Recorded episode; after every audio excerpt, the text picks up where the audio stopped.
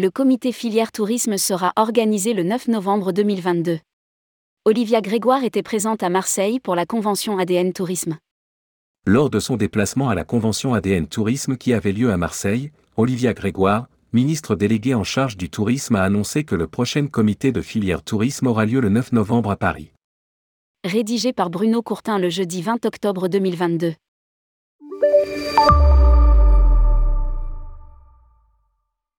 Olivia Grégoire, ministre déléguée en charge du tourisme, annonce la réunion plénière du comité filière tourisme le 9 novembre à Paris.